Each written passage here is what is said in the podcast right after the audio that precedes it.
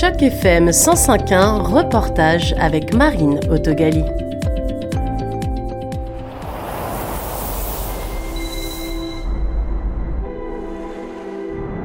Je m'appelle Laurie Rousseau-Neptune. Je travaille comme astronome résidente pour le télescope Canada, France, Hawaï. Du côté de mon père, ma famille est d'origine Inuit. C'est dans le bois. J'ai vraiment développé mon sens d'observation ma curiosité scientifique. Vous venez d'entendre la voix de Laurie Rousseau-Neptune. L'Office national du film Canada vient de lancer la série documentaire Étoile du Nord sur sa plateforme de diffusion des films en ligne. Étoile du Nord retrace en toute humilité, mais dans un cadre absolument spectaculaire, le parcours de cette femme, venue du Québec, et future professeure en astronomie à l'Université de Toronto. Si on a plus de femmes qui sont là pour enseigner aux étudiantes, je suis persuadée que ça a un effet à long terme et qu'on va pouvoir faire notre place en astronomie, en physique et dans d'autres domaines des sciences. Nous avons rencontré Laurie Rousseau-Neptune à l'aune de sa rentrée en tant que professeure adjointe à l'Université de Toronto et dont les recherches vont pouvoir débuter au prestigieux Institut Dunlap d'astronomie et d'astrophysique. Ensemble, nous avons discuté de ses recherches déjà, des efforts qu'il a fallu faire tout au long de son parcours du Québec à l'observatoire du Mont Mégantic, de Hawaï sur le sommet du volcan Mauna Kea jusqu'en Ontario à l'Université de Toronto. Elle nous a ensuite parlé du tournage de la série réalisée avec Patrick Bossé et de ces cinq épisodes au cours desquels on en apprend autant sur un parcours de femme inspirante que sur notre propre univers. Et enfin, elle est revenue sur son actualité en tant que chercheuse, à la pointe des découvertes en astronomie et de ses projets à venir à l'Université de Toronto pour les années futures. Présentement, je suis encore astronome résidente pour le télescope Canada-France-Hawaï, mais je commence un nouveau poste à l'Université de Toronto euh, pour le département d'astronomie et d'astrophysique, aussi conjointement avec l'Institut Dunlap pour euh, l'astronomie et l'astrophysique. Et donc, je serai assistante professeure à partir du 1er septembre prochain. Est-ce que c'est une évolution de passer de Hawaï à Toronto? Ouais, ben en fait c'est c'est vraiment deux postes différents. Donc euh, l'astronome résidente, euh, c'était un poste idéal pour moi quand j'ai commencé à travailler. C'est un peu mon poste de rêve là, après être sortie du doctorat, euh, parce que c'était les mains dans les instruments, les mains dans les données, les mains aussi pour aider la communauté scientifique à utiliser le télescope. donc tous les volets de cet emploi-là étaient parfaits pour commencer à apprendre de plein de gens différents aussi. Et euh, maintenant, c'est une évolution naturelle parce que je veux travailler avec plus d'étudiants. J'ai un projet de recherche là, euh, qui va encore prendre des années euh, à dépouiller les données. Donc, d'avoir cet environnement-là avec les étudiants, ça va favoriser mes recherches. Puis aussi, je veux développer mes propres instruments astronomiques qui vont aller dans les futurs télescopes maintenant que j'ai été formée. donc, j'ai mes petites idées là pour pour améliorer la qualité des données puis pouvoir voir plus loin dans l'univers. Et l'université de Toronto, elle est euh, réputée pour ce domaine-là ou est-ce qu'il va falloir dépoussiérer certains endroits euh, On se situe comment à Toronto dans la recherche? Oui, en, instrumentation astronomique, euh, l'université de Toronto est très très bien située là, internationalement. Puis l'institut Dunlap, entre autres, a vraiment une vocation pour l'instrumentation astronomique. donc, mon mandat va vraiment être de développer quelque chose de nouveau là-bas. Puis euh, j'espère que ça va justement attirer euh, des, des, des, étudiants là, qui ont euh, aussi les idées un peu folles comme moi et qui veulent expérimenter avec des nouvelles technologies qui vont bien sûr faire repousser nos capacités. Et petite question, donc toi tu es une francophone, née à côté de Québec, euh, tu as fait tes études à Montréal et ensuite tu as travaillé à Hawaï avec quelques retours à Montréal, si j'ai bien compris de temps en temps. Donc à l'université Laval à Québec. Euh, donc euh, oui, j'ai fait euh, mes études graduées et même sous-graduées, donc baccalauréat, maîtrise, doctorat, tout à Québec. En astronomie, souvent les gens disent ah c'est mieux de voyager justement, de faire une maîtrise ici, un doctorat là. moi j'ai tenu le coup à Québec et ça ça m'a vraiment été utile parce que le donc le projet là, sur lequel je travaillais était justement de travailler sur un prototype qui était à l'observatoire du Mont Mégantic, donc tout près de la frontière américaine, mais toujours au Québec. Et euh, j'ai eu accès donc à ce, cet observatoire-là, euh, qui malgré sa plus petite taille comparé à ceux d'Hawaï, la plupart de ceux d'Hawaï, euh, est un endroit unique pour former les étudiants parce qu'on peut arriver là avec notre prototype prendre des données euh, et on a accès, c'est ça, à tout ce matériel-là, puis le support aussi du personnel qui travaille là. Euh, et ça, ça m'a valu euh, des années de, de, de données et de temps sur le ciel, ça m'a permis de construire mon expertise. Et c'est ça qui a fait que par la suite, j'ai pu obtenir un poste à Hawaï et travailler pendant six années là-bas. Donc, ça a été un bon choix pour moi de faire ce parcours-là. Et donc là, c'est quand même une terre nouvelle, le Toronto, pour toi. Est-ce que tu sens qu'il y a un changement? Oui, euh, c'est sûr que c'est différent, mais euh, je suis contente de revenir au Canada. Je suis plus près de ma famille. Là, je suis à un seul vol d'avion de ma famille ou un voyage de train. et, euh, et avec ma, fille, justement, qui a tout près d'un an, je suis très contente qu'elle puisse avoir accès à ses grands-parents et le reste de la famille. donc, oui, pour moi, c'est bien. Puis c'est aussi, c'est c'est les saisons, le territoire. Euh, je me oui, les gens euh, doivent se dire mais comment ça se fait? On peut pas s'ennuyer de l'hiver, mais je peux vous dire que oui, je m'ennuie de la neige. J'espère qu'on va avoir un hiver rigoureux. Alors c'est marrant, moi je te parle un peu comme si je te connaissais parce que j'ai eu la chance, je viens de voir les cinq épisodes de la série Étoile du Nord. Euh, donc toi tu ne me connais pas, mais euh, j'ai passé plein de super moments avec toi. Euh, Qu'est-ce que euh, cette série euh, Plutôt ma question, ça va être comment elle est née? Parce que tu es une femme qui est quand même très occupée. À l'époque du début du tournage, tu déjà à Hawaï. comment elle est née? Est-ce que c'est ton initiative? Est-ce que c'est celle de ton co-réalisateur? Est-ce que oui, donc Patrick Bossé, le réalisateur de la série, m'a contacté. Écoute, ça, ça date déjà de 2018 fait déjà un bon moment. Puis euh, à l'époque, il, euh, il, pensait peut-être faire un projet sur les débris spatiaux. Euh, il m'avait entendu parler à la radio. Il, trouvait que j'avais une façon de vulgariser la science, une énergie qui était qui était différente. Puis il avait pensé à moi. Donc même si c'est pas mon domaine, hein, les débris spatiaux, je lui ai accordé un interview Zoom, puis on s'est parlé, puis ça l'a bien cliqué. On avait des, idées similaires, puis euh, il y avait aussi plein de questions sur mes recherches. Puis euh, au fil des, euh, du temps, avec la COVID aussi, on s'est rencontrés sur Zoom assez récurremment. Puis là, on a construit cette idée-là. de présenter la recherche en astrophysique, présenter la contribution des femmes aussi en astrophysique. Et, et dans la série, si les gens veulent bien aller la regarder, j'espère que ça va justement piquer leur curiosité. on présente justement trois générations de femmes, moi bien sûr, une euh, stagiaire qui a travaillé avec moi à, Hawaï, euh, mais qui vient du Québec, et euh, ma directrice de recherche d'études graduées, Carmel Robert, qui est à l'Université Laval. Donc, c'est trois générations de femmes-là qui font une différence en sciences. Et, et c'est un message important qu'on veut passer, hein? pas juste pour les femmes, mais aussi pour les gens de tous horizons, et aussi pour les gens des Premières Nations. donc, de faire de la science avec toutes les perspectives qu'on a, notre façon de penser euh, est légèrement différente et donc ça fait que on va aller fouiller le questionnement scientifique de façon différente et euh, bien souvent faire des découvertes qui n'auraient pas été faites autrement. Euh, donc la, la, série est là pour ça. Hein? Euh, j'espère qu'il y a des jeunes filles, des jeunes femmes qui vont la regarder et qui vont se dire ah ben la science c'est une place pour moi. Euh, j'ai aussi des idées, j'ai cette curiosité-là, et je peux voir justement ces modèles-là qui ont été euh, dans le domaine avant moi et qui ont euh, permis justement de faciliter la place euh, des femmes en sciences.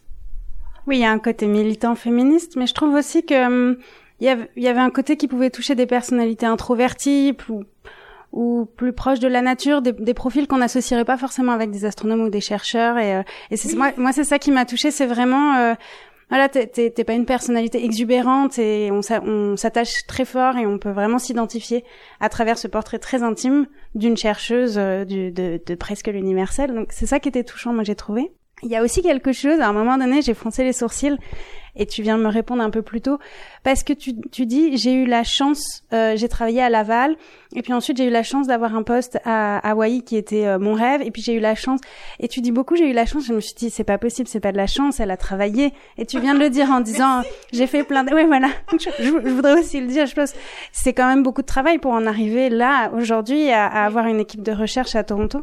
Oui, puis euh, ça prend des années aussi pour se bâtir une confiance. Hein? Euh, quand je me rappelle la jeune Laurie euh, qui commençait à faire de la science, euh, j'avais beaucoup de pression sur mes épaules parce que j'étais la seule étudiante pendant plusieurs années d'ailleurs aux études graduées, mais au moins j'avais ma directrice.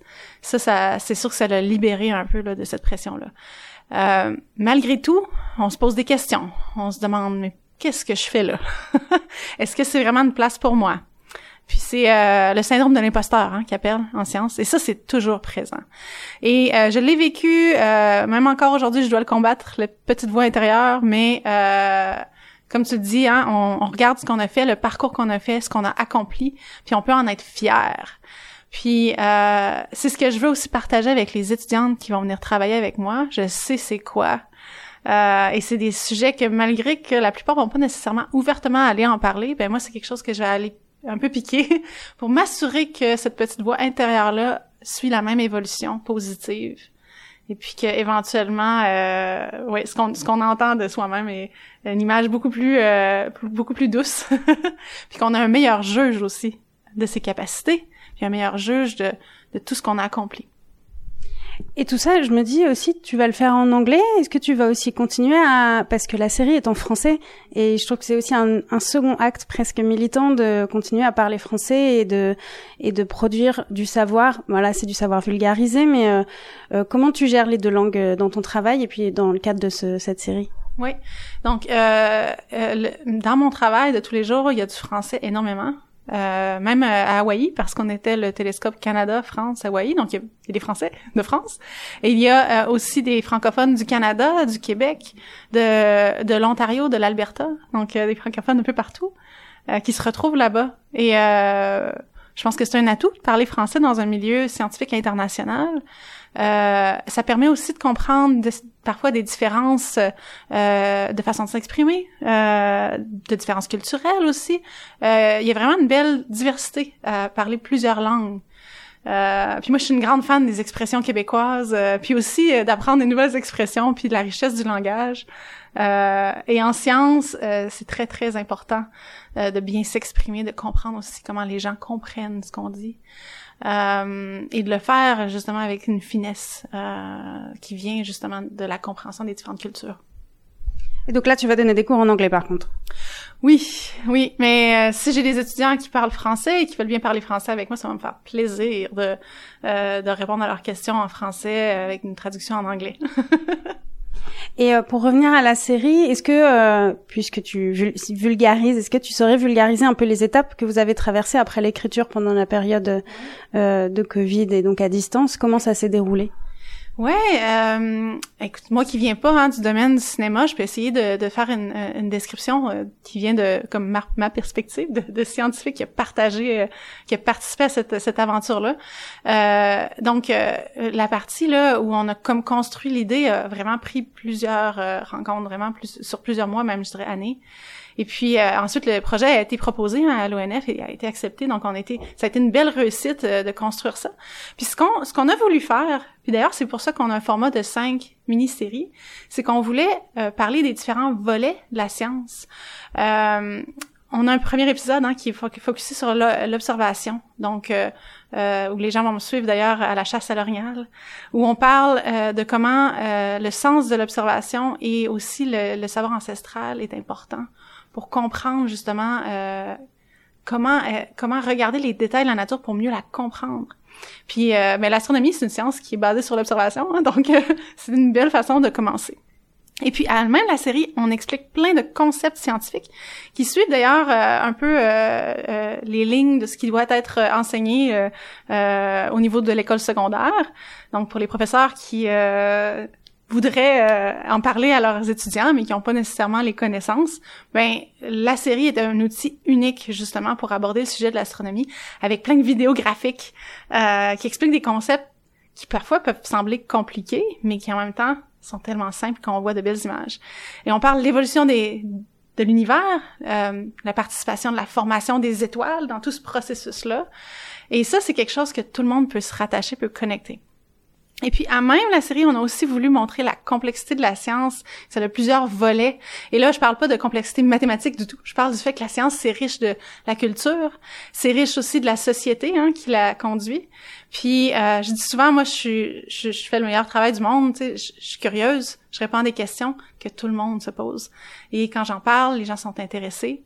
Donc, on voulait montrer ces différents volets-là, comment la culture influence la science, comment c'est important de comprendre le contexte. Et d'ailleurs, surtout à Hawaï, avec les euh, télescopes qui sont sur un site sacré, le Mauna Kea. Euh, et donc, il y a une collaboration et une euh, superposition d'un milieu culturel très significatif et d'une réserve scientifique qui a un but purement là de faire avancer la science. Oui, j'ai trouvé que c'était un très beau moment quand on mène ta stagiaire au musée euh, et, et, que la commissaire d'exposition explique un peu euh, euh le côté sacré euh, du volcan et, et qu'elle demande à la jeune chercheuse de garder ça à l'esprit quand elle va faire son travail. C'est euh, très simple mais très très explicite.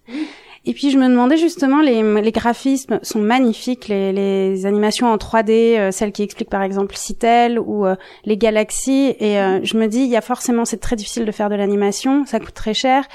comment toi, ta rigueur scientifique a, a accepté, a probablement dû faire des compromis sur le rendu?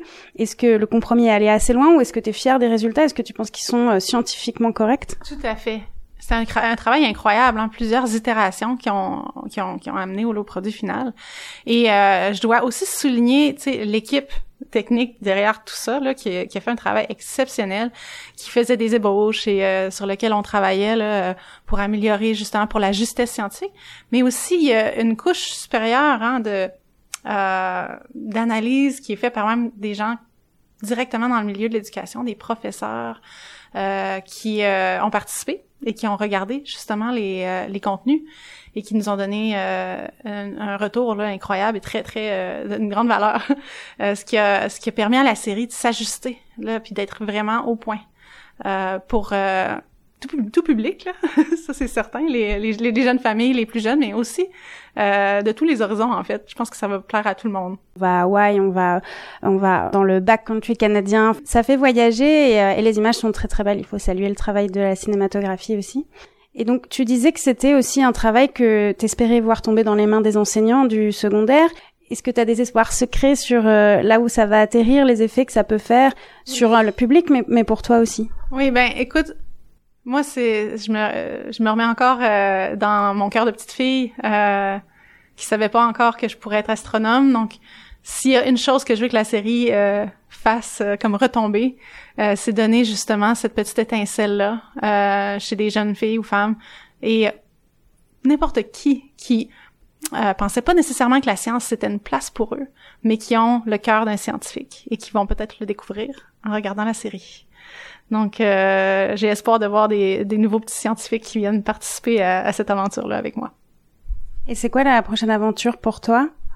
Oui, euh, donc euh, je pense que je voyais dans le futur d'ailleurs qu'on a filmé la série parce que je, le mentionne euh, dans un des épisodes que j'aimerais construire un appareil encore plus puissant qui va nous permettre de faire de belles découvertes et voir l'univers d'une autre façon.